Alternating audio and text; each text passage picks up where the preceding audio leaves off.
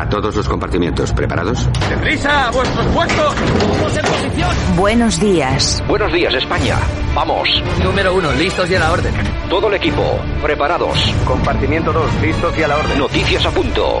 Válvulas cerradas, niveles correctos. Hombres en posición. Que entren tertulianos. Compartimiento 4, listos y a la orden. Vamos a por ello. Número 6, listos y a la orden. Santiago Fontenla, preparado que entramos. Compartimiento 8, listos y a la orden. Comenzamos Buenos días, España, Radio Cadena Española. Compartimiento 10, listos y a la orden. A por ello, vamos.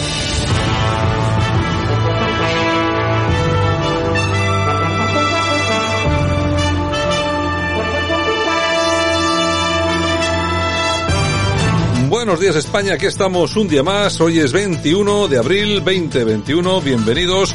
Eh, saludos de Javier Muñoz en la técnica, de todas las personas que participan en este programa y por supuesto de este que os habla Santiago Fontenla. Hoy tenemos 60 minutos con mucha información porque, entre otras cosas, bueno, la campaña de Madrid está, como decía que el caliente. Malas noticias con el COVID. Sanidad notifica 7.486 casos, 114 muertes durante el día de ayer. Vamos a hablar y mucho de la campaña de Madrid porque ya empiezan los primeros tiros de afloja, los carteles de Vox, eh, los insultos contra Ayuso. Bueno, vamos a tratarlo dentro de, de unos minutos. Nosotros que por supuesto vamos a tratarlo sin obviar otros temas que también son de gran importancia. Vamos con ello. Lo dicho, buenos días, bienvenidos, gracias por escogernos. Comenzamos.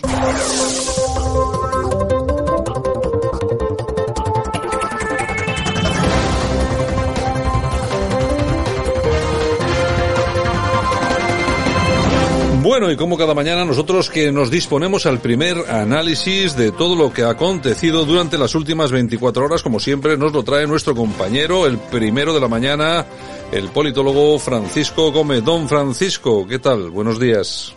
Hola, buenos días Santiago, ¿qué tal? ¿Cómo están todos? Pues aquí estamos, esperando a ver qué nos traes, porque seguramente que vendrá más de un disgusto, seguro. Bueno, vamos a tratar rápidamente lo que ha dado de sí la campaña electoral en Madrid y luego pues unas cuantas noticias a nivel nacional que son, son bastante interesantes. A nivel de campaña, pues eh, si quieres comenzamos hablando de, del PSOE, de Gabilondo. Eh, el hombre anda, anda bastante despistado, como estamos comentando estos días, y se nota por las propuestas que está haciendo. En la mañana de ayer, pues eh, habla sobre la tasa de desempleo de los jóvenes, pues eh, daba una serie de recetas, bajo su punto de vista, muy fáciles de aplicar, lo cual pues hace entrever que no existe comunicación con su presidente del gobierno, porque si dice que en Madrid hay un 32% de paro juvenil, resulta que en España hay un 40%, ¿no? Entonces es curioso que este hombre dé las recetas de cómo solucionarlo cuando no se soluciona a nivel nacional. Pero bueno, es que como te digo, llevo unos días un tanto extraños, porque también el otro día, eh, bueno, pues... Eh, poco menos que, que, que ofrecía eh, hasta 400 euros al año para quienes tengan pensiones no contributivas, ¿no? Y bueno, pues aquí nos preguntamos entonces para qué sirve el, el, el subsidio mínimo vital de, de, Pablo Iglesias, que lo está recibiendo una cantidad muy, muy por debajo de las expectativas que, que planteó o que ofreció ese, ese subsidio y que luego además hay que decir que se complementa con lo que las comunidades autónomas ofrecen, o sea que al final es ofrecer más de lo mismo. Imagínate lo que representa 400 euros al año, pero es que también ha llegado a ofrecer eh, transporte público gratis para los días que haya un, unos niveles de contaminación por encima de la media. O sea que ya estamos rozando el ridículo, ¿no? En fin, pues aquí, como te digo, pero es que también lo último ha sido que, y aquí lo que demuestra es un desconocimiento importante, es que ha venido a decir que, que sea el Consejo eh, Interterritorial el que decida si hay que acabar o no con el estado de alarma, cuando todo el mundo sabe que esto es una decisión que le compete exclusivamente al Congreso de los Diputados y que salvo los 15 días inmediatamente desde que finalice la fecha del 9 de mayo, que sí que tiene derecho el, el, Consejo de Ministros a hacer una prórroga de 15 días hasta que se eleve su petición o la decisión final en el Congreso, pues eh, no tiene ningún sentido que este hombre vaya diciendo estas cosas. Pero bueno, ya te digo que está un, está un pelín despistado. Vamos a escucharle nada, 20 segundos, como hablaba el de, del tema de la, del paro de los jóvenes. Los jóvenes, el 34,2 de personas jóvenes están en paro. Eso no está a la altura de, de una comunidad como la nuestra. Y lo que tenemos que hacer también para abordar esos problemas son impulsar también procesos de formación. Está, parece, da la impresión de que está más perdido que un pulpo en alta mar. ¿eh? Sí, yo te puedo decir por gente que ha estado en algún, en alguno de sus discursos, más que nada porque ha coincidido en, en la calle, donde, cuando él estaba, que, que, la gente se para simplemente por verle, por mirarle, porque no deja de ser un personaje público y en cuanto empieza a hablar la gente se larga. O sea, ahí no aguanta ni nadie. claro. es, es, un pestiño, ¿no? Pero bueno, es lo que tiene este hombre que le ha tocado vivir esta tercera campaña electoral en Madrid, que, que esperemos que, que, será la última. Isabel Díaz Ayuso, que es la, la, presidenta de la comunidad, pues estuvo también en la mañana de ayer en la sexta, cosa que no hizo Rocío Monasterio. Yo creo que hay que ir a todos los sitios, aunque no te gusten, y hay que dar la batalla, porque algo se podrá rascar, aunque bueno, pues ya sabemos que, que, los de Vox son un poco extraños en algunas ocasiones. Quizás habrán conseguido más repercusión por la negativa de no ir que por lo que la propia Rocío pudiera haber dicho, ¿no? Pero Seguramente. Al final, sí, sí, porque ya digo que es una, una candidata un tanto floja, ¿no? Pero bueno, eh, Isabel Díaz Ayuso, pues por ejemplo, con el tema de las vacunas Sputnik, pues comentaba brevemente esto. Da la sensación de que vamos a tener vacunas suficientes, sé que no va a hacer falta comprar Sputnik. Desde luego, desde que convoca las elecciones hay vacunas para todos, que yo lo vea, porque no sé las que voy a tener la semana que viene, pero sí sabe el presidente del gobierno las que va a haber en agosto. Es el milagro del pan y los peces. Bueno, han aparecido vacunas hasta debajo de las piedras. Sí, sí. A ver, es curioso porque hay una serie de cuestiones que el gobierno está retrasando de una forma deliberada, ¿no? Como es el tema de, bueno, pues ellos han dicho que, que de aquí al final de las elecciones madrileñas se van a recibir aproximadamente 5 millones de vacunas. Bueno, de momento llevamos dos, ya veremos si se llega a esas cantidades. Se está retrasando de una forma deliberada también la presentación definitiva a la Unión Europea del plan de, de reconstrucción. Bueno, pues eh, también evidentemente es para que no se le pueda sacar punta o que no se, no se, no se produzca una reacción negativa desde la Unión Europea de una forma inmediata durante el periodo electoral. O sea, se está notando bastante, bastante claro cuáles son las intenciones de no perder más de lo que ya creen que van a perder. Ya te digo que hay algunas encuestas que, que, parámetros que les están dando en torno al 27. O sea, están perdiendo un chorro de votos, igual que le pasa a Podemos, y aquí el beneficiado es quien, bueno, pues más o menos está manteniendo un perfil de los tres de la izquierda más, más calladito, ¿no? Más sosegado dentro de su radicalidad, que es más Madrid, que es el partido de Rejor, que bueno, que tiempo tendrá, evidentemente, de empezar a soltar tonterías. Vamos a escuchar un, otro audio ya para finalizar con Isabel Díaz Ayuso de hoy, porque es un audio de nada, 30-40 segundos, pero lo que queda muy claro es su postura ante la vida y su posicionamiento político, que es dejar en paz a todo el mundo y tratar de intervenir en la vida de los madrileños lo menos posible, aunque luego hay otro audio que no escucharemos en el que ya reconoce que después de que finalice el estado de alarma seguiremos con toque de queda en Madrid, que ya veremos, porque eso al final serán los jueces los que lo tendrán que, que decidir. Escuchemos a Isabel Díaz Ayuso. Gobierno para todos los ciudadanos, me voten o no me voten, y hagan lo que hagan con sus vidas. Y entonces, me da igual el tipo de religión que sea, me da igual el tipo de gusto que sea o de empresa. Cuando yo ayudo a las empresas, ayudo a todas las empresas. Y el toro de Lidia, que es una cosa que siempre de manera maniquea me intentan enfrentar, por ejemplo, en las fotos, me ponen toros o sanitarios, como si fuera, es como si yo digo, pues, pues muy bien, presos de ETA o autónomos. ¿No? Si nos ponemos así a hacer esas dicotomías sencillas, pues enfrentamos a la gente. Para mí el toro de Lidia tiene detrás a, una, a, una, un sector importante que, por cierto, cuida del campo bastante mejor que muchos ecologistas de distrito, que es gente que trabaja en el campo, que conoce el campo, como lo hacen los agricultores o como lo hace la caza, que viven para el campo y que lo conocen bien, y que es gente que honradamente se gana la vida y que mueve muchos puestos la, de trabajo. La gente de las colas y por del hambre tanto, no. para mí, también, es que no es unos u otros, son todos. Es, es que es lo que no entiende esta gente, no quiere entenderlo, claro. Es que no son unos u otros, son todos los de las colas del hambre y también los de los del toro. Que por cierto, eh, no sé qué opinarás tú al respecto, pero eh, este tipo de declaraciones de Ayuso sobre, por ejemplo, el toro, que hasta ahora era espacio vedado única y exclusivamente para Vox, algo de daño le hará Monasterio, ¿no? Sí, sí, yo creo que hay ciertos aspectos que por parte de Isabel Díaz Ayuso están bastante cercanos a los posicionamientos de, Vox. De hecho, la propia Monasterio en el día de ayer, hablando de temas impositivos, vino a decir más o menos que están casi 100% eh, conformes con la, con la receta que desde el PP se está ofreciendo. Y se está ofreciendo pues una rebaja fiscal del 0,5 para todos los, los tipos, eh, para, to, para todos los niveles adquisitivos. La izquierda, por supuesto, ha dicho que eso para los ricos no es nada y para los pobres pues es, es, es, poco dinero. Bueno, pues aquí, como de costumbre, no llueve a gusto de todos, pero sí, tienes toda la razón. Se está acercando a ciertos posicionamientos muy interesantes, bajo mi punto de vista, que la hacen estar más cerca de lo que era eh, la política de Aznar que la de la de la de Rajoy, que es quien estuvo después. ¿no? Es un poco lo que comentábamos ayer con respecto a lo que de ella opinaba Esperanza Aguirre. Y ella hablaba precisamente de la dicotomía, de tener que elegir entre A o B, o blanco y negro, ¿no? Y, y bueno, pues al hilo de esto, pues si te parece, comentamos un poco lo que ha sucedido con el famoso cartel que ha puesto Vox pues en algunos sitios públicos, como en el metro de Madrid, en el que dice un MENA y pone 4.700 eh, euros al mes, tu abuela, 426 euros de pensión al mes. Aquí esto, lógicamente, ha provocado, pues, eh, bueno, pues sobre todo en la izquierda, ha provocado pues que se haya encendido un poco el debate y de hecho la propia Fiscalía de Madrid pues eh, va a investigar a Vox por un delito de óleo por estos carteles, ¿no? Que compara, como te digo, las pensiones con el coste mensual destinado a los menores extranjeros no acompañados o como vulgarmente ellos denominan denominan menas, ¿no? Bueno, aquí hay que decir sencillamente que, que bueno, que esto ha provocado por parte de la izquierda eh, como te digo, pues una oportunidad importante de, llamarles racistas, homófobos, todo lo que ya conocemos. Por parte de Vox simplemente se ha defendido diciendo que efectivamente lo que está comparando es el coste y la pensión que puede, una pensión mínima que puede cobrar una jubilada española, en el caso una jubilada madrileña, y que ellos por supuesto no odian a nadie, simplemente están diciendo unas verdades que a determinadas capas sociales pues les cuesta asumir.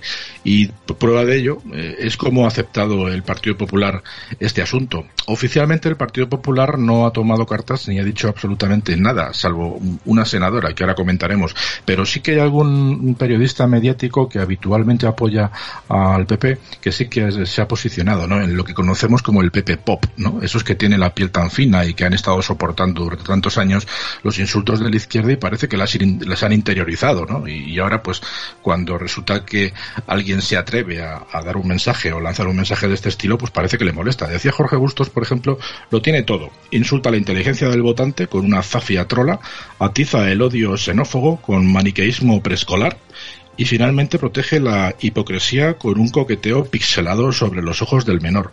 Supongo que así es como defienden las raíces cristianas de Europa. Bueno, pues aquí hay que decir que, bajo mi punto de vista, Jorge Bustos pues peca de buenista y se le nota que ha estado acostumbrado, pues, como te digo, a, soportar los insultos de la izquierda y los ha interiorizado.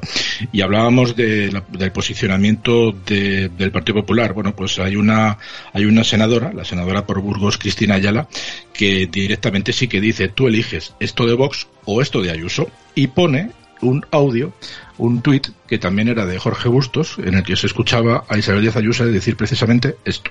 Ayer no habíamos ni conocido la noticia del artefacto y ya todo el mundo aquí se puso estupendo, a unos a tirarse los trastos contra los otros y al final aquí lo importante es, primero, la situación de esos empleados, de esos trabajadores en los centros y también, aunque no les guste, señorías de Vox, la situación de estos menores no acompañados, que son, ante todo, no sé dónde queda su moral también cristiana, ¿eh? menores, son menores, es infancia. Porque ustedes me preguntan qué opino de las conductas incívicas según el origen de quienes las cometen. Eso quiere decir que aquí, dependiendo de dónde proceda cada uno, esa conducta incívica es más o menos aceptable. ¿Qué pasa? Que si es españolazo, es de los nuestros, la conducta incívica está bien vista. Pues, ¿qué quiere que le diga? Para mí todas las conductas incívicas, todas son condenables. Digan, déjeme que les diga, señorías de Vox, y hacerme esta pregunta y poner en tela de juicio si pesa más o menos un acto incívico según el origen de la persona que lo comete, tiene otro nombre. Gracias. Bueno, yo creo, yo, creo que aquí lo que tenía que hacer la Fiscalía eh, de oficio es eh, dirigirse a Vox para investigar inmediatamente al director de campaña de la campaña de Madrid y al publicitario que ha puesto en circulación esos carteles. Vamos a ver, el cartel no dice ninguna mentira, porque es cierto, lo que pasa es que se explica absolutamente mal y deja vía libre a que ocurra lo que está ocurriendo. Y otra cosa eh, que quiero decirte, Francisco, yo ya tengo una edad que ya las cosas, a mí las casualidades casi nunca, mm. casi nunca me tal, ¿no? Eh, vamos a ver si no es que este cartel está hecho a propósito precisamente para conseguir lo que ha conseguido, es decir, eh, portadas en los periódicos y también entradas en los telediarios, porque hay que tener en cuenta una cosa, Vox en estos momentos en Madrid, eh, Vox además que nos cae muy bien, no tenemos nada en contra del partido, pero sí es cierto que ahora mismo está siendo absorbido, por lo menos a nivel eh, mediático, por el Partido Popular, igual ha tenido que buscar esta salida, no lo sé, pregunto. Efectivamente, y por eso estoy comentando el tema de Jorge Bustos, porque después, un, rato después, también ha publicado otro tuit en el que da el clavo, y eh, por eso quería mencionarlo. Él dice, el, es que el cartelito no solo es una ruina moral, que es lo importante, sino que además es una ruina estratégica y moviliza a la izquierda desmoralizada y rescata a Iglesias y condiciona a Ayuso. En fin, la proverbial fineza de la casa. Pues estoy completamente de acuerdo, porque inmediatamente el país ha sacado una noticia que puede ser falsa o no, no lo sabemos, diciendo que la Comunidad de Madrid pretende aumentar en 140 euros al mes las ayudas para este tipo de, personas, los denominados menos, ¿no? Menas. Pero bueno, ya te digo que es una oportunidad para que la izquierda pues recargue pilas, recargue o coja carrerilla otra vez por el tema del racismo y de, y de las actitudes xenófogas. Y si no, pues tenemos el ejemplo de Ábalos, que era el ministro que hoy le tocaba echarle una mano a Gabilondo y claro, como no es tonto, ya sabemos en qué, en qué fango se mueve mejor, pues eh, qué mejor oportunidad que esta para, bueno, pues por lo menos plantar a Vox pues poco menos que cerca de los fascistas eh, o de los nazis de la Segunda Guerra Mundial. Vamos a escucharlos. Hoy comentaba, no sé si es Hanna, ¿no? El cartel que han puesto eh, en la estación de Sol, al menos el que yo conozco, de cercanías. Voy a ocupar de que eso, si podemos retirarlo, lo retiremos. Pero porque además hay razones para hacerlo. Yo sé que es un partido político más, lo sé. Pero ¿qué tal si en lugar de menas, que son menores, no sé, pues ese desprecio al acrónimo, pero son menores no acompañados, por lo tanto menores, da igual de dónde vengan. Luego no vale el lamentarse y, y ponerse plañidero cuando un inmigrante muere en las costas. Entonces es un drama, ¿no? Pero si lo tienes vivo, es una molestia. esa hipocresía. Pero ¿qué tal para entenderlo mejor? Si en vez de poner menas ponemos judíos, lo entendemos más. Porque así fue el fascismo. Así fue contraponiendo a unos y a otros. Imagínate si ponemos tontos, y pues, habría, hay un montón de ellos. Yo, eh, vamos, esto es demagogia pura y dura y bueno, yo, yo, de, yo, de, todas formas no, no comparto, por lo menos no tengo la sensación de que el electorado en Madrid ahora mismo vaya a cambiar de voto, se vaya a movilizar más o menos por la, por el famoso cartel de... No, no, no, no, no. Esto es igual, esto es igual que cuando la moción de censura en Santiago Abascal empezó a hablar absolutamente disparatadamente del tema de, de George Soros y de, bueno, y las, todo lo que, las organizaciones supranacionales que nos quieren, bueno, efectivamente tendrá más o menos razón en lo que dice, pero desde luego es un tema que ya te digo yo, que interesa lo justo en Madrid. Pero bueno, ellos ya sabrán, son mayorcitos, eh, cómo quieren dirigir la campaña. Y ya rápidamente para finalizar, te decía que un par de noticias a nivel nacional, decir que el gobierno va a trasladar a Bruselas e imponer peajes en todas las autovías, con lo cual, pues imagino que los de la España vaciada estarán contentos porque volveremos todos a las carreteras locales. El gobierno por, fin ha tenido que renunciar por presiones de la Unión Europea al tema de la rebaja del Consejo General del Poder Judicial, o sea que se han tenido que tragar sus propias palabras y evidentemente pues este tipo de medidas chavistas pues en la Unión Europea están mal vistas, con lo cual otra más que se tiene que, que otra ocasión más en las que se la tienen que envainar. Decir que Pedro Sánchez también ya ha recuperado la idea de que a partir de enero del año que viene subir el diésel a todo el mundo en torno a 10 céntimos el, el precio del litro, con lo cual igual que pasa con los refrescos, pues los ricos serán los que más paguen, según ellos. Y para, finalizar, pues una noticia curiosa, ¿no? Y es que la Audiencia Nacional finalmente da la razón a los Franco y, y el Estado pues se ha, se ha definido como no depositario de los bienes del Pazo de Miras, con lo que van a tener que devolvérselos. O sea que fíjate qué revés, otra vez Franco entra en acción y esta vez pues en contra del gobierno. Ya tiene, ya tienen a su Franco para la campaña de Madrid también. Bueno, don Francisco, mañana regresamos. Estupendo, hasta mañana. Venga, hasta mañana, un abrazo. Seguirás siendo libre para elegir la educación de tus hijos. Libertad. Isabel Díaz Ayuso. Vota Partido Popular. Escuchas Buenos Días España. Aquí no nos callamos. La economía es una forma de organización de recursos, de recursos finitos para satisfacer las necesidades de todos y de todas. Y tiene que estar al servicio de la vida. Está, de hecho, al servicio de la vida, aunque sea para enfrentarse a ella si las reglas de esa economía son incompatibles con que todos y todas podamos vivir con, con derechos garantizados. Entonces, mm, creo que, que, hay que mantener la esperanza porque, porque, como nos demuestra el ejemplo de Argentina, por supuesto que, que sí se pueden construir esas alternativas y esas formas de organización social que no dejen a nadie atrás, que cuando llega un momento difícil eh, ven a un gobierno valiente poniéndose del lado de la gente Bueno, pues eh, esta señora es, bueno, que interviene muchas veces con nosotros aquí en el programa. Nuestra ministra favorita. Es nuestra ministra favorita, la ministra de Igualdad, está hablando sobre Argentina y pone como ejemplo de que todo va muy bien Sí, eh, sí. desde un punto de vista económico, eh, Argentina. Bueno, Argentina.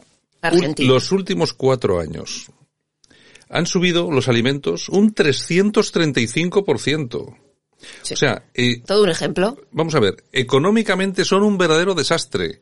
O sea, es una, es el peor ejemplo, hombre, vamos a ver, esto, eh, Argentina, con Cuba, eh, Venezuela y alguno más, el peor ejemplo que podrían poner. Mira que no podrían haber puesto otro. Ya, ya, ya. Pero, oye, ¿de verdad estos tíos lo que quieren hacer es que España se parezca todavía más a Argentina? Claro, porque ellos serán más ricos y nosotros seremos más pobres. ¿no? Así de simple. Eso, eso de todas, todas. Recuerdo con todo esto, estos ejemplos que pone esta señora, recuerdo que el patrimonio personal del, del marquesado de Galapagar, de su marido y de ella misma, ha crecido un 75% y ya tienen, aparte del casoplón, un millón y medio de euros, según la prensa. La casta política roja. Bueno, eh, ¿Qué le vamos a estos, hacer? son, estos son los que iban a, a cobrar pues solamente un, un sueldo y medio mínimo, es decir, 1.500 euros. Esos ¿no? son los que venían de abajo a por los de arriba. Yo, yo lo que sigo sin entender es lo siguiente. Vamos a ver, yo entiendo que hay gente que cree en determinadas cosas, que es bien intencionada, trabajadores que creen que, bueno, que quizá la izquierda les pueda defender eh, frente a no sé qué cosas, pero desde luego, vamos a ver, después de ver a estos tíos, estos que no se iban de Vallecas y se han comprado un casoplón de, de 800.000 euros, unos tíos que tenían 4 euros y que ahora tienen un millón y medio de euros de patrimonio personal. No se entiende. La O gente sea- te engaña una vez, dos, pero ya todas, pues, Claro. hombre, ya es mucho. ¿no? Es que voten, si usted es de izquierdas y quiere votar a alguien de izquierda, vote al Frente Obrero. cuando Por se- ejemplo. cuando- que por lo menos son de verdad. O sea, por digo. es que por lo menos son de verdad, si es de usted de izquierdas. Y si no, deje de votar a esta gente, por favor. En fin, buenos días, España.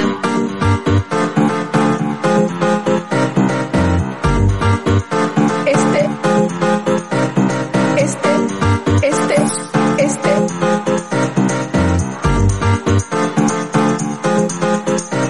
En Radio Cadena Española no nos cansamos. No nos cansamos de madrugar. No nos cansamos de contar la actualidad. No nos cansamos de decir las cosas claras. En fin, que no nos cansamos de tocar los temas más importantes. No nos cansamos. Este es el ministerio de todas las mujeres. De todas las mujeres. Bueno, esta cuña que abre este, esta sección del programa miente. Eso de que no nos cansamos de que de madrugar, yo me canso rápidamente. No me canso de comer y de beber, si, si puedo, si puedo decentemente. Oye, por cierto, ya sabes que hay un estudio que revela que beber más de dos tazas de café al Ahí, día ahí. reduce el 44% la mortalidad. Yo Ahí estoy en ese porcentaje. O sea, vamos a ver, que reduce el 44% de la mortalidad en determinadas enfermedades. Hombre. Porque si no, no nos moriríamos nunca. Hombre, se entiende. Yo no, yo no me moriría nunca. Bebo, Yo tan- tampoco, ¿eh? bebo tanto café que no me moriría. Así estamos, que no nos cansamos, estamos activados desde la mañana hasta la noche. Yo creo que es eso, entre el café y los bollos de mantequilla de Yolanda, Pues ya está. Es que vamos, de verdad. Antes era el ceregumil, ahora el café. ya te digo. De, de todos modos, es que, ¿cómo, ¿en qué sociedad vivimos que todo lo que era malo ahora es bueno? Yo no sé si os acordáis que no se podían comer determinadas cosas y ahora te recomiendan que las comas. Oye, pero comerás porque te va a sentar muy bien el tema. Efectivamente. Bueno, Bueno, Y, lo que, y lo que era bueno ahora es malo. Eh, y lo que mañana será malo, antes será bueno, y así seguimos. En fin. Bueno, cartel de publicidad electoral de Vox. Eh, resulta que han hecho un cartel que pone Mm. un MENA, 4.700 euros mes. Una abuela, 426 euros mes. ¿Y qué ha pasado con esto? Pues que han ido los de la 4 y han puesto su cartel personal Abascal, 7.000. Abuela, 426. Es que no lo explican bien. Claro, es que el problema, bueno, de eh, Pablo Iglesias ya ha anunciado que se van a, van a ir a la fiscalía para denunciar el famoso cartel. Sí. El famoso cartel no dice ninguna mentira, no dice ninguna mentira, lo que pasa es que está mal explicado. Yo no sé quién lo ha hecho, pero bueno, eh, vamos a ver. Es que da a entender que cobran cada MENA Claro. 4.700 Claro, euros. y no es lo que cobran los menas, son lo que cuestan los menas. Y, y, lógicamente, ese, ese dinero, lo que cuestan los menas, esos 4.700 euros, eh, en la Comunidad de Madrid, lógicamente están destinados, pues eso, comida, alojamiento, instalaciones, pagar a los eh, cuidadores, a los educadores, transportes, la luz, todo ese tipo de cosas. Si todo lo que cuestan esos centros lo dividimos entre los menas que hay en Madrid, pues nos sale a 4.700 euracos. Entonces, ¿qué es lo que pasa? Que debajo de, ese- de esa cifra Mm. venía el de la pensión De de, la una, abuela. de una abuela, que eran 400 y pico. Pero claro, una abuela es el dinero que recibe y otra cosa es lo de lo que lo de Lo los de los menas que es lo que cuesta mantener a cada uno. No lo que reciben. Exacto. Si hubieran puesto lo que nos cuesta cada mena es ta ta ta ta y lo que recibe de pensión una señora es ta ta ta, pues se podrían haber dicho, si no tuviéramos tantos menas, igual podríamos subirle 20, La pensión a la 20 o 30, abuela. 20 o 30 euros la pensión a la abuela. Si lo hubieran explicado así, ¿es, es xenofobia ese contar ese tipo de cosas? Decir, eh, poner estas cifras sobre la mesa para que se debata sobre ¿es eh, ultraderecha? Eh, ¿O es libertad? Porque aquí los que protestan por este tipo de carteles son los que están hablando, se les llena permanentemente la boca de libertad. Cada vez que dicen libertad parece que les sale hasta por las orejas. Pero luego a la hora de la verdad, ¿por qué no quieren debatir sobre estos temas? Claro, claro, pues no les interesa, no les interesa. Bueno, el confidencial. La Audiencia Nacional archiva la imputación de Cristina Cifuentes por Otra. el caso Púnica. Otra. El juez concluye que la idea de que Cifuentes tuviera relación con las donaciones de Fundescan se basa en mera especulación. No, claro, es que se, se basa en lo de siempre, en que aparece un tío, es que está, está metida ahí. Claro, iba y ale. Y resulta que ese Cifuentes, siendo presidente de la Comunidad de Madrid, entre unas cosas y otras lo obligan a irse. Bueno, ¿y ahora qué? Claro. Ahora, el problema es eso, la tía ya no está imputada en nada, inocente en todo. ¿Y ahora? ¿Y ahora qué? ¿Eh? Que había pagado por lo del título, que había meti- estaba metida en lo de... ¿Y ahora qué? Ahora díganme ustedes, ¿y ahora qué hacemos con esto? ¿Cómo solucionamos este problema? ¿Y cómo restituimos la honorabilidad? De Cristina y, y- Cifuentes. y su tra- y el trabajo de Cristina Cifuentes. Pero es que no solamente de Es Cristina que también han Cifuentes. dado carpetazo judicial a la causa contra Camps por el tema del pap- de la visita del Papa a Valencia. Claro. ¿Ustedes han visto cuánta guerra ha dado la izquierda con Camps en la Comunidad Valenciana, con el tema de la Fórmula 1, con el tema de la llegada del Papa, con los trajes? ¿Ustedes se acuerdan de los trajes de Camps? Que llenó portadas de periódicos y, y informativos en la televisión por dos trajes y que luego al final ni tan siquiera pasaba nada con los trajes. Exacto. ¿Eh? Que seguimos hablando a día de hoy de, de Bárcenas, de un caso de hace 12, 13, 15 años, pero que no se habla en absoluto de lo que está pasando. Lo sé es que estos tíos tienen a dos presidentes de la Junta Extremadu- de la Junta de Andalucía, del PSOE, que van a entrar en prisión. Pero es que nadie se lo repite todos los que- días. Y nadie se lo repite. Y ahí hay que echarle, hay que pegarle un tirón de orejas, tanto a Vox como, Como al al PP. PP, claro. Es que cada vez que se inicie un discurso hay que comentar este tipo de cosas. En fin. parece que solo los corruptos son un bando. En fin, bueno, y Sánchez que anuncia que España facilitará vacunas contra la COVID-19 a América Latina cuando lo permita la emergencia sanitaria. Vamos, que nosotros no tenemos vacunas, pero tenemos para dar a- al resto de países. Yo estas declaraciones uno es incapaz, yo no soy incapaz de, de- soy capaz, soy incapaz de entenderlo. Yo tampoco. O sea, no tenemos vacunas, de hecho no se está vacunando porque no hay vacunas, nos están metiendo Vamos, no- para que no se entere nadie, la Jensen y la AstraZeneca de nuevo la están metiendo como que, bueno, venga, si dicen aquellos que está bien y nos van a empezar a poner la Jensen. Sí, sí, sí. Me, han- me dicen, no, es que han colocado 7 millones de, va- de vacunas en Estados Unidos y ha habido 7 trombos y 7 muertes. No, no pasa nada, porque esos son muy pocos. Ya, y si te toca a ti, Pues te toca, te toca el si, botón de la si le lotería. toca, y si le toca a tu madre o a tu hija, entonces que, entonces empezamos a despotricar de las vacunas, ¿no? En Ay, fin. lo tenemos claro. Bueno, ¿qué diario? Edmundo Val, candidato de Ciudadanos en Madrid, denunciado por omisión de persecución de un caso de presunta financiación ilegal del PSOE. La Fiscalía General del Estado ha recibido esta denuncia por omisión del deber de perseguir Mm. los posibles delitos cometidos en el caso Aquamed. Bueno, pues no lo sé. Pues yo, hombre, no controlo mucho el tema ese del caso Aquamed. Ujú. Me suena, pero no lo sé. Así que bueno, y seguiremos la noticia a ver qué es lo que Exactamente, pasa. exactamente. Bueno, y tercera condena en un año por despido improcedente contra el líder de Podemos en Madrid. La empresa pública de Alcorcón, Esmasa, que preside el Podemita Jesús Santos, ha vuelto a ser condenado por despedir a un trabajador discapacitado. Bueno. En es su que, línea. Es que esta gente, esta gente, es la tercera, ¿eh? Sí, sí, sí, y Es habrá que- más. Es que es la tercera, ¿eh? Por despedir de forma improcedente a un discapacitado. Un discapacitado que seguramente pues será pues del PP, será de Vox, será de Ciudadanos y esta gente pues estarán, lim- estarán limpiando para meter a su gente.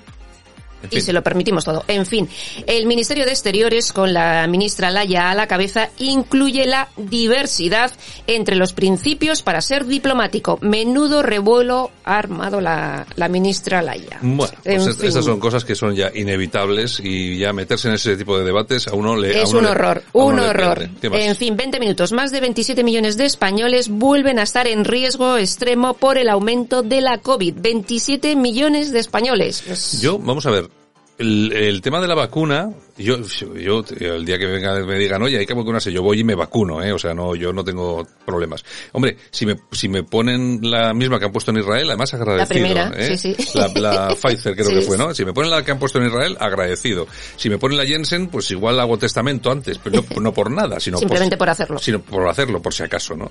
Y bueno, lo que, lo que sigo pensando es que bueno, el presidente ha dicho que el 70-80% de la población iba a estar vacunada en verano. El verano, ya. el, ve- el verano está ahí. no ha dicho de qué año. Somos el país de Europa que menos ha vacunado. Sí, sí. Pero ¿saben por qué? Porque no hay vacunas. ¿Saben por qué no hay vacunas? Porque este gobierno, nefasto en su gestión, no las ha comprado.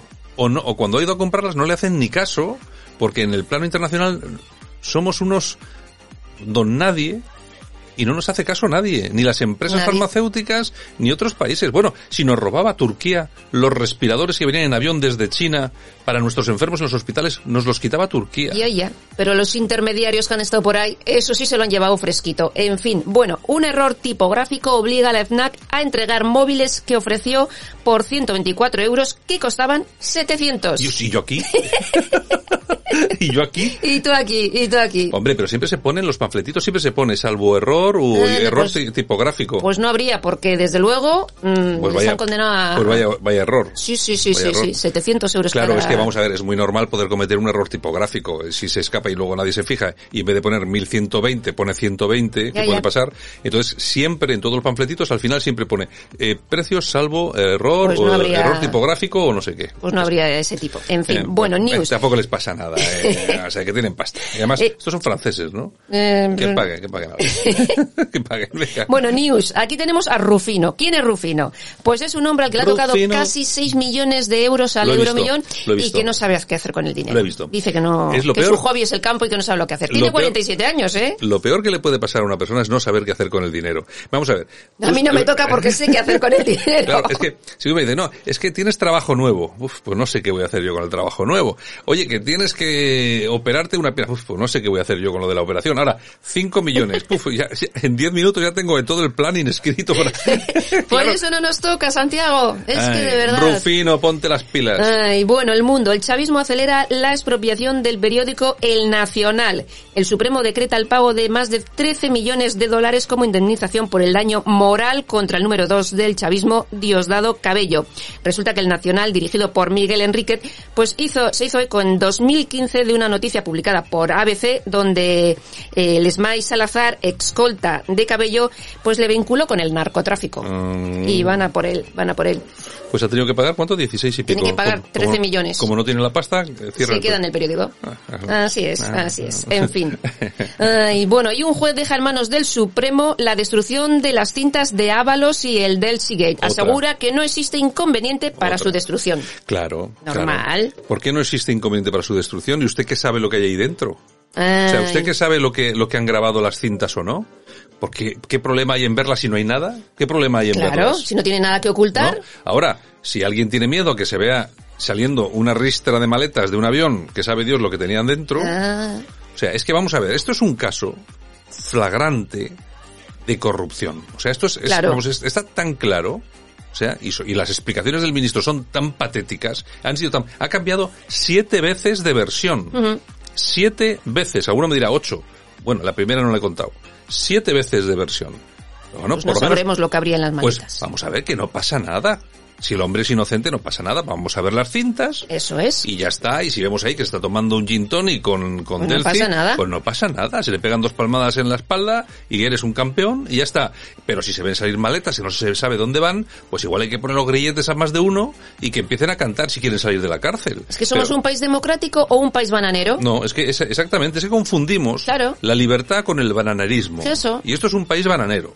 Ese es el, ese es el problema. Efectivamente. Que Bueno, esto, si tú sabes, tú sabes lo que pasa en Alemania, si va un ministro alemán al aeropuerto a Múnich, bueno, bueno, bueno. eh, eh, sale una tía que no tenía que estar allí, un avión que tenía prohibido aterrizar, que salen maletas de no sé dónde. ¿Tú te crees, tú te crees que, que en Estados, que en, en- bueno, en Estados Unidos ni te cuento, vamos, pero en Alemania, en el Reino Unido, en se va a su casa de la misma, si no va a la cárcel. hombre, se va a su casa y probablemente a la cárcel. Claro, pero aquí no, aquí no. En fin, bueno. Y en ABC nos cuentan que un grupo de esquiladores uruguayos dejan un brote de 45 contagiados en España por el COVID. Aterrizaron en nuestro país el pasado día 1. Sin ningún tipo de control. Si es que esto es alucinante. Sin ningún tipo de control. Luego se metían, ¿dónde aterrizaron? En Madrid. En Madrid. Luego, eh, ¿se acuerdan cómo le decían cuando Ayuso dijo que había que el, el aeropuerto de Madrid había que cerrarlo y cuando se abrió habría que había que poner unas medidas estrictas para la gente que llegaba la llamaban la llamaron xenófoba. Sí, sí, sí, y a, la- y a- y a Monasterio también, También. que lo dijo la llamó xenófoba racista por Claro. querer hacer esto. Ahí está el ahí está la razón Luego 40 nos quejamos. 45 tíos pues, han llegado a esquilar ovejas, me imagino, ¿no? Que habrá sido Claro. que para, la- Eh, para la- claro. esto. Y bueno, Y esto es lo que han dejado. En fin, ¿nos vamos a las oñejas? Venga, vamos a dar unas orejas, Javier, que ya... Pues las ya no vamos a dar a Juan Carlos Monedero. Eh, ¿Qué ha hecho Ha este, pedido, ¿Qué ha hecho, qué ha hecho este? ha pedido que detengan a todos los que le amenazan en Twitter. A, to- todos, a todos. A todos. O sea, muy bien, en plan... Sí, sí, chavismo puro. En plan O sea, Stasi, la claro, Stasi, ¿no? Exactamente. A ver, eh, Esto, esto es así. Vamos a ver. Todos lo que le- los que le insultan en, En Twitter. en Twitter, a, a saber lo que entiende él por un, por un insulto. Porque claro, entendía la manifestación de Vox en Vallecas como una provocación, como si un partido político legal en España no pudiera hacer concentraciones donde le diera la gana, se llame como se llame la plaza. Por, supu- por cierto, que no se llamaba la Plaza Roja, que así la Mm. llaman Sí, los sí, rojos, sí, sí. sino que era la Mm. Plaza de la Constitución. Ujú. Es claro, y es como eso es para él, es una provocación, me imagino Todos a que llamarle cantamañanas en, en Twitter, pues que querrá meterte a la cárcel por eso. Todo muy democrático. Oye, pues yo también tengo que meter a la cárcel entonces a muchos. Pues sí, unos cuantos. Unos cuantos. ¿Qué más? Aplausos. ¿Para quién? Elena Eguizábal. ¿Qué pasa con Elena? Es una joven bilbaína que ha logrado el puesto 37 de los 1.400 candidatos en el MIR. Es la mejor estudiante de medicina de la Universidad Pública Vasca. Bueno, pues está muy bien. Sí, ¿Cómo se señor. llama? ¿Cómo se llama? Elena Eguizábal. Elena. O sea que tendrá mucho... Es jovencita Es entonces, jovencita, ¿no? jovencita, sí. Bueno, eh, pues nosotros nos vamos y regresamos. ¿o? Vamos con las efemérides. Pues venga, vamos a ir con unas efemérides como Dios manda, que decía aquel.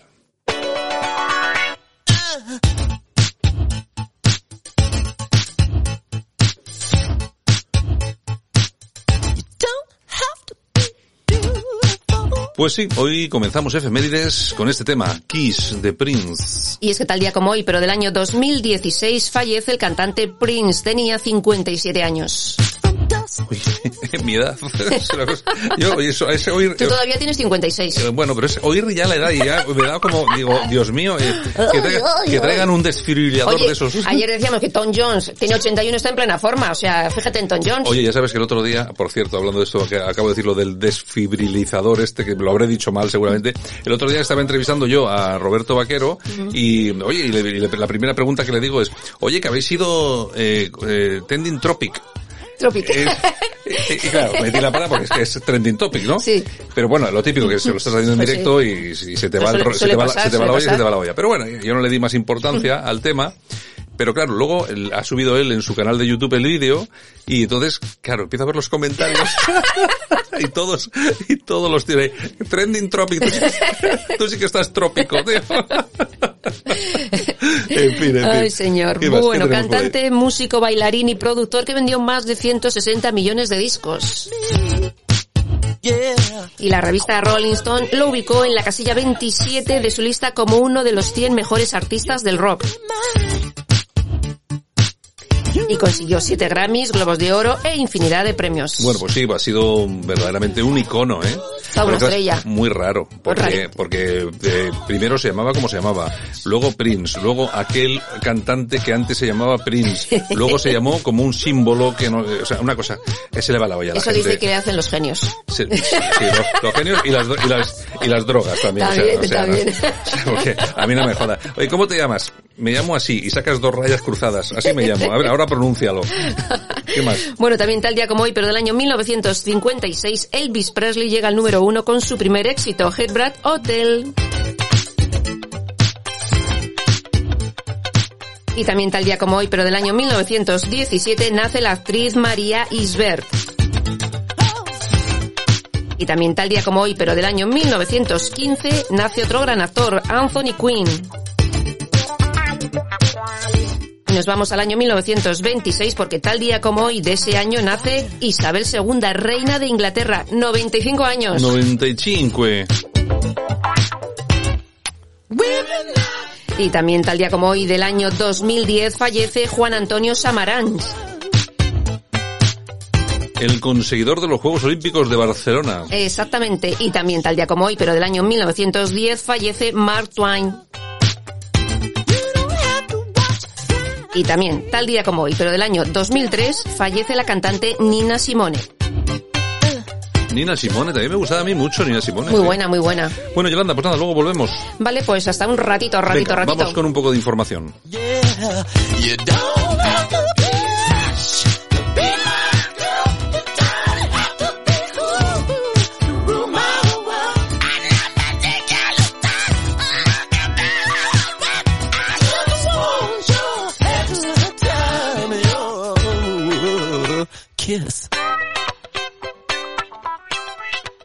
Seguirás siendo libre para elegir la educación de tus hijos. Libertad. Isabel Díaz Ayuso. Vota Partido Popular.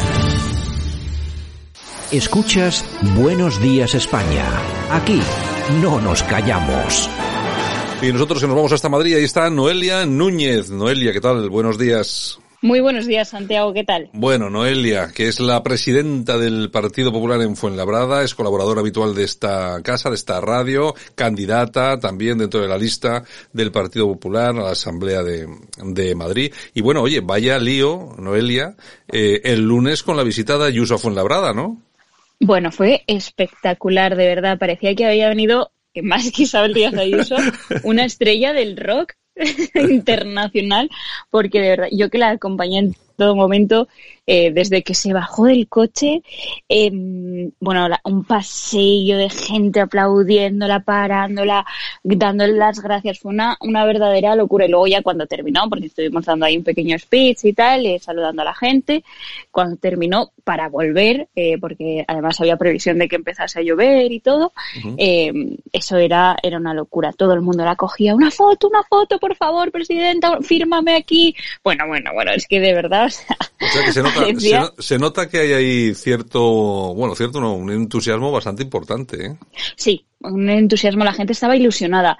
Eh, además, un grupo de hosteleros también se acercó a- al acto y, mm, bueno, yo unos carteles que Ah. ponía gracias a Ayuso por no cerrar la hostelería y fue muy emotivo, la verdad, porque, bueno, pues al final es eh, mm, gente, en Fuenlabrada somos gente trabajadora, gente normal, eh, y, y que lo único que queremos es trabajar, ¿no? Y, y a mí me, me enorgullece ver a vecinos nuestros, pues, acercándose a darle las gracias por poder trabajar. Bueno, la verdad es que sí que yo he visto las fotografías, que además había, aparecías tú al lado de la presidenta y tal y cual, y la verdad es que se veía muchísima gente. Oye, por cierto, eh, hablando también de Fuenlabrada, ya que estamos, eh, vamos a ver, una noticia de un periódico digital, más de 500 pintadas ofensivas eliminadas en Fuenlabrada. Uno lee la noticia y bueno, son 500 pintadas, pero claro, ve la foto que adorna el- la noticia y es una foto que pone refugiados fuera. Eh, claro, yo, hombre, tengo que preguntarte, ¿qué pasa? ¿Que está, tenéis Fuenlabrada llena de nazis o cómo es este tema? Bueno, la verdad es que hay pintadas y pintadas, ¿no? Eh, hubo una temporada en donde aparecían pintadas, sobre todo después de la pandemia, cuando la segunda ola, en septiembre por ahí, cuando fueron los confinamientos o los cierres perimetrales decretados por zonas básicas de salud, pues eh, hubo movilizaciones en Fuenlabrada y en esos días aparecieron un montón de pintadas eh, que ponía Ayuso, hija de, bueno, no sé si se puede decir, o sea, hay que No, ya, la poner gente, unos la, gen- rombos. la gente, la gente ya sabe, ya sabe lo que es. sabrá lo que, lo que le dirán, desde luego, Sí, que sí, nada, sí. nada bonito, ¿no? Entonces, bueno, de todas formas, estas notas de prensa que ahora saca nuestro ayuntamiento eh, de cara a elecciones siempre lo hace. Pues la verdad, ojalá fuesen elecciones todos los años porque la ciudad está mucho más bonita, porque la limpian y la cuidan, ponen flores, o sea, Oye, eh, siempre que llega época electoral es como, bueno, pues mm, arreglan todas las calles, y eso que no son municipales, que ya cuando son municipales el despliegue es, ni te Sí, ¿no? imaginas, se asfaltan y todo. Oye, Noelia, ¿a vosotros, os, han, os han atacado a vosotros en la sede en alguna ocasión ahí?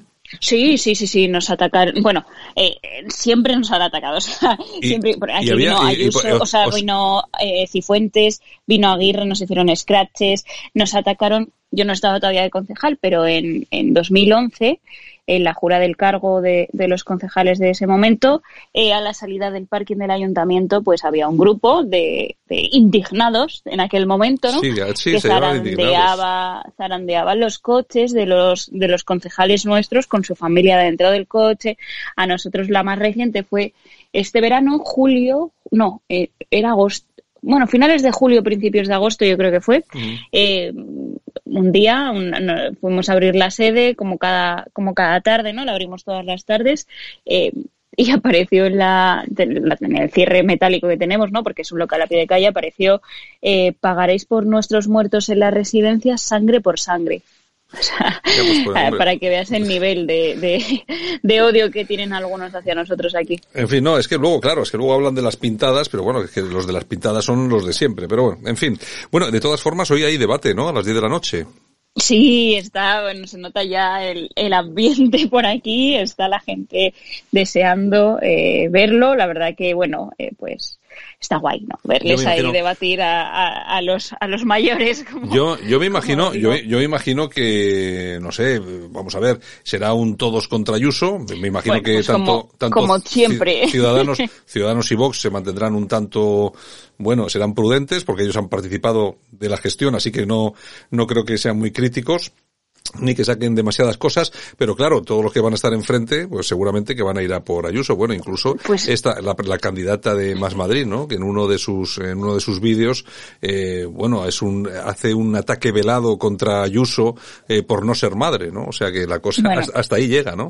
Eh, o porque no corría, bueno, es que salió diciendo también la candidata que es que se le veía que no se ponía mucho el chándalo, que no corría mucho, cosas así, cuando el vídeo, cuando el spot, ¿no? Chorradas sí. y tonterías, que es, con Ayuso pasa una cosa que es, haga lo que haga, la van a criticar. Sí, no, está igual. claro, está claro. exactamente igual lo que haga, que la van a criticar, ¿no? Y entonces el debate claramente va a ser, eh, espero que respetuoso, ¿no? Y no, y no se llegue a afirmaciones que hemos escuchado por parte de algunos candidatos de la izquierda durante esta, durante esta campaña, ¿no? Como Gabilondo, echando la culpa de los muertos a Isabel Díaz Ayuso, o bueno, las barbaridades que dice Iglesias habitualmente, espero que por lo menos tenga un tono respetuoso y sea algo amable de ver, ¿no? Ya de que dentro de los debates, pues hombre, siempre uno sube un poquito el fervor, ¿no?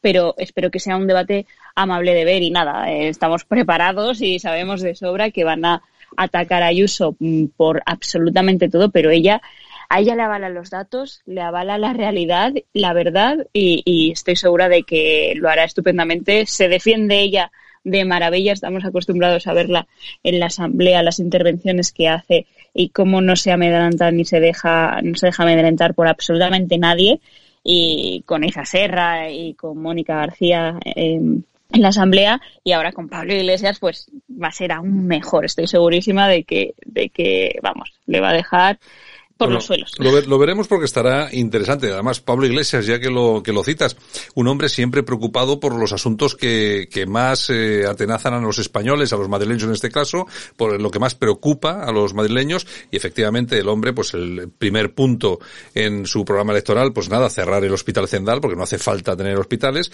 Y el segundo, pues nada, oye, la sede de la Comunidad de Madrid, cerrarla y convertirlo en un centro de memoria histórica de estas. Vamos, Yo, de verdad. no no sé, no sé en qué está esta gente, la verdad. Pues eh, está en, el pasado, en confrontar, en dividir. Luego hablan de polarización y, de enfrentamientos, y es que son ellos los mismos que lo promueven, ¿no? ¿De verdad creen que ahora el, objetivo y la prioridad de los madrileños es esto? Eso es que están súper alejados de la calle, porque de verdad que cuando vamos a visitar un comercio aquí en Fuenlabrada, un bar, eh, un negocio, no nos dicen, oye, a ver si, con- si hacéis un centro de memoria histórica, ¿no? La verdad que esas cosas no, no nos las piden, ¿no? Está claro, Pero está es claro. increíble, es increíble. Se, sin, sin el pasado no sé qué harían. Tendrían que reescribirlo como intentan hacer porque eh, la verdad que eh, ellos viven del pasado, de agitar, llevan desde que están en el gobierno viviendo de, del pasado, de, lo que pasó en España y, y, sin eso no son absolutamente nada. Es que lo demuestran siempre que pueden y con esta propuesta más. Bueno, oye, que se me ha olvidado comentarte antes, hablando del famoso tema de las pintadas, que un, un tema que no es una pintada, pero que hemos ya tratado aquí. Eh, tenéis en Fuenlabrada una calle eh, que lleva por nombre la del Che Guevara, eh, un señor, que, bueno, es una, un paradigma de, de, de, lo democrático, es decir, que hay pintadas, sí. hay pintadas que se hacen con spray, pero también hay pintadas en forma de nombres de calles que también hace el propio ayuntamiento, ¿eh? Totalmente pintadas institucionales, ¿no? Eh, además, eh, recuerdo el PSOE votó en contra en el último pleno eh, para retirar la calle. Mm, tienen una comisión de memoria histórica mm, en la que es, debe ser que esa calle no entra. O sea, debe ser que eso no hay que revisarlo y no ofende absolutamente nadie, ¿no? Cuando, cuando les dije en el pleno lo que se dedicaba a hacer este señor o las afirmaciones que hacía este, este señor por calificarlo de alguna manera un poco amable y tener un poco de educación, eh, pues el PSOE cayó, o sea, se puso a hablar de Murcia, se puso a hablar de, de bueno, de, de, lo que había pasado en Vallecas en su momento con Vox, de todo menos de la realidad de la realidad y de los hechos. Los hechos es que tenemos una calle a un asesino, una calle a una persona que decía que a los homosexuales el trabajo les hará hombre, y que justificaba el fusilar al contrario. Entonces, a mí desde luego lecciones de democracia no me van a dar. Está, Cuando defienden está esto. Claro, está claro, está claro. Pero bueno, pero era simplemente por recordarlo, por si alguno se imaginaba. Es que yo he visto la noticia, es que sí, me llama poderosamente la atención que siempre están en este tipo de cosas y no sacan de verdad lo que hay que sacar. En fin, bueno, ¿qué es lo que hay? Bueno, pues ya veremos esta noche el, el debate, a ver qué tal está, yo creo que va a estar muy entretenido y si te parece, pues hablamos el, el lunes, ¿no, Elia? Muy bien, Santiago. Oye, a seguir peleando, eh, no os queda nada. No queda nada. dos semanitas, eh, menos ya de dos semanitas. Esto es la cuenta atrás, está a punto de comenzar. Venga, un abrazo muy fuerte. Un abrazo, Santiago, gracias. Escuchas Buenos Días España. Aquí no nos callamos.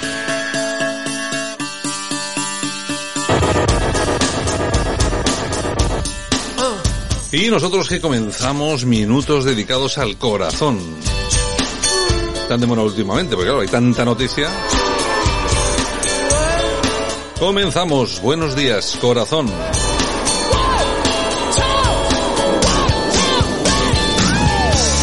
Y lo hacemos, por supuesto, con nuestra compi Yolanda Cemorín, que regresa al ruedo.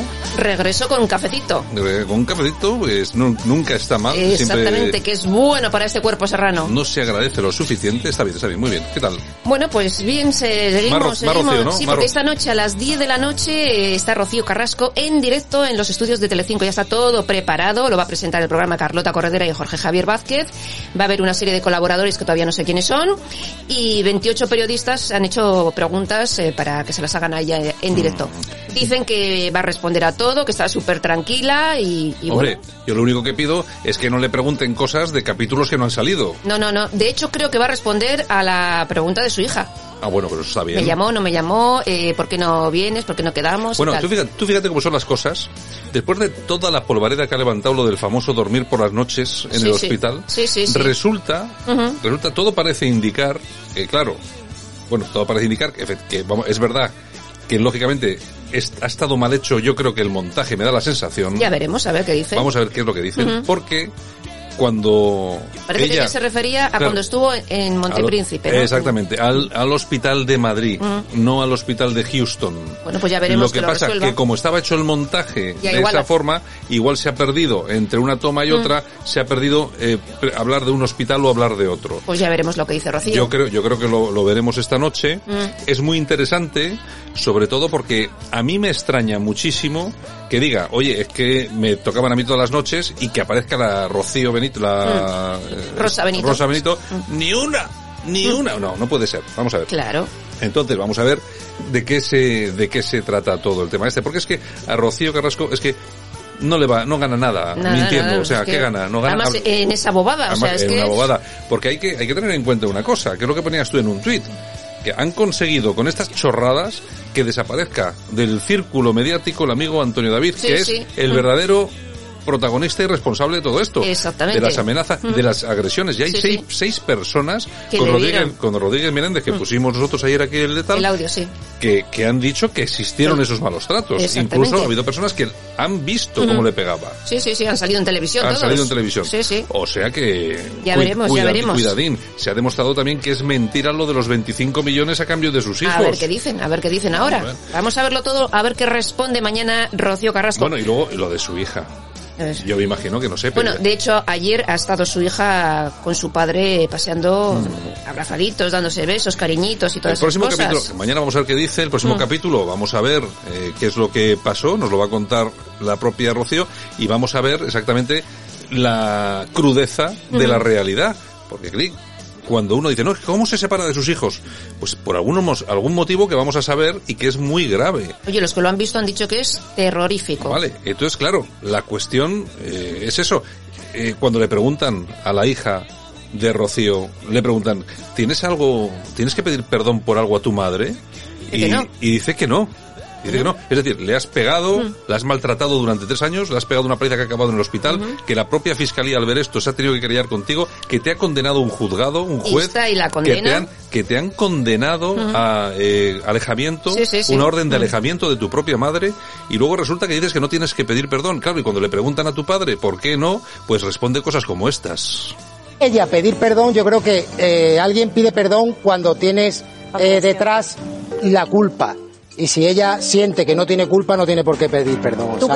Bueno, pues eh, si sientes culpa de no- y no tienes que pedir perdón, tienes una condena, has dado una paliza a tu madre, bueno, varias, pero bueno, una que la dejaron en el hospital, pues tú me, me dirás Si exactamente tiene que pedir perdón o no. qué es lo que estás dibujando, señor. Exactamente. Venga, ¿qué más? Bueno, tú sabías que el año, en el año 2011, Aida Nízar, ¿te acuerdas de Aida Nízar. Bueno, pues en un programa de televisión eh, coincidió con, con Antonio David. Sí, que casi le pega. Bueno, en otro, Ah, otro, en otro. episodio, sí, sí, Mm. sí. Bueno, le acusó de haber sido infiel a Olga con una famosa, muy famosa, a la que dejó embarazada y parece ser que esa famosa, eh, parece ser que abortó, que lo pasó muy mal, que sigue en tratamiento psicológico Mm. y Antonio David, claro, le preguntan a Antonio David por qué no denuncias esto, que es muy grave. Dice que no la denunció porque es insolvente. Entonces, ¿para qué la voy a denunciar? Ya. ¿Y, y quién, es, ¿y Amigo quién es la embarazada? No sabemos. Ah, no se lo sabe. dijo, no lo dijo, no dijo el nombre, no, no, no, no, no dijo el nombre. Pues eh, hombre, hay Daniza que estará deseando eh, regresar a los platós, porque tiene que bastantes cosas que contar de este impresentable. Pues imagínate, Bueno, imagínate. ¿qué Bueno, más? y otra que reaparece después de siete meses encerrada en Cantora, Isabel Pantoja. Eh, ya sabes que empiezan... el- Oye, yo he visto unas imágenes que iba ella con alguien, no era su hermano. No era su hermano, no sé quién era. ¿Qué ha pasado con el hermano? Ha habido rollo, ¿no? Se habrá quedado en Cantora cuidando de la Oh, madre, digo rollo. yo. Ah, bueno, es verdad, también Digo yo, digo yo. Pues ha llegado para los eh, la preparación del nuevo programa nuevo de Telecinco. Eh, exactamente. Sí, porque ella tiene un contrato firmado con, por, con Telecinco por un valor es. por un valor nominal de dos millones Ujú. de euros Y ahora toca esto. y lógicamente tiene que cumplir con el contrato. Exactamente. Bueno, y Bárbara Rey, que ha sido ingresada en el hospital de Marbella por COVID. Esperemos que se recupere. Pues sí, hombre, Bárbara. Y tenemos también a Kiko Matamoros, que dice que le gustaría ir al el próximo año a Supervivientes. Pero que si su caché se paga bien, Claro, o si se paga sea... bien, se paga bien. Muchos Hom- ceros dice que tienen que tener. Hombre, vamos a ver, eh, pagando lo que están pagando algunos, ahí se están barajando cifras de hasta 30.000 euros a la, a la semana. sí, sí, sí, ¿Cuánto le pagan a la mujer de Antonio David? 15.000. 15.000. 15.000 15.000 euros a la semana. Si aguantas los tres meses, oye, pues Una es, una ayudita. Pero oye, si a ella la pagan 15.000, pues a Matamoros no me extraña que pida tres o cuatro veces más. Oye, por, por cierto, el otro, el, el otro día vi ahí en, en Twitter un vídeo de uno de los juicios que se hizo, que se realizó a Antonio David. Eh, claro, en el que pedía- le pedían dinerito y claro, y se, de- y se declaraba Insolvente.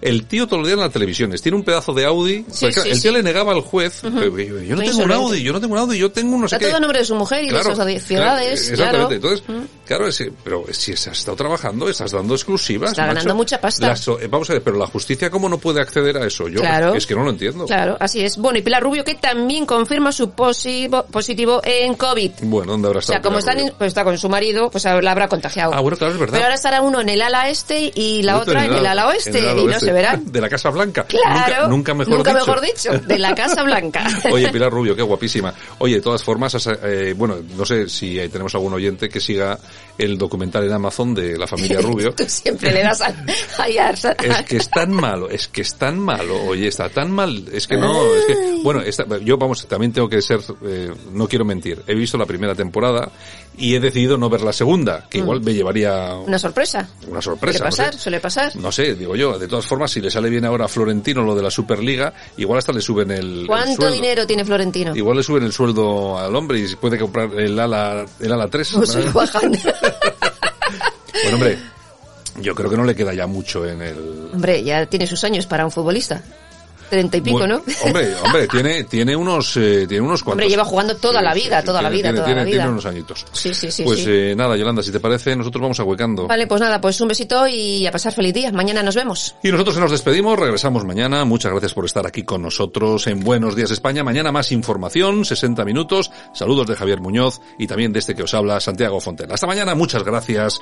Cuidaos.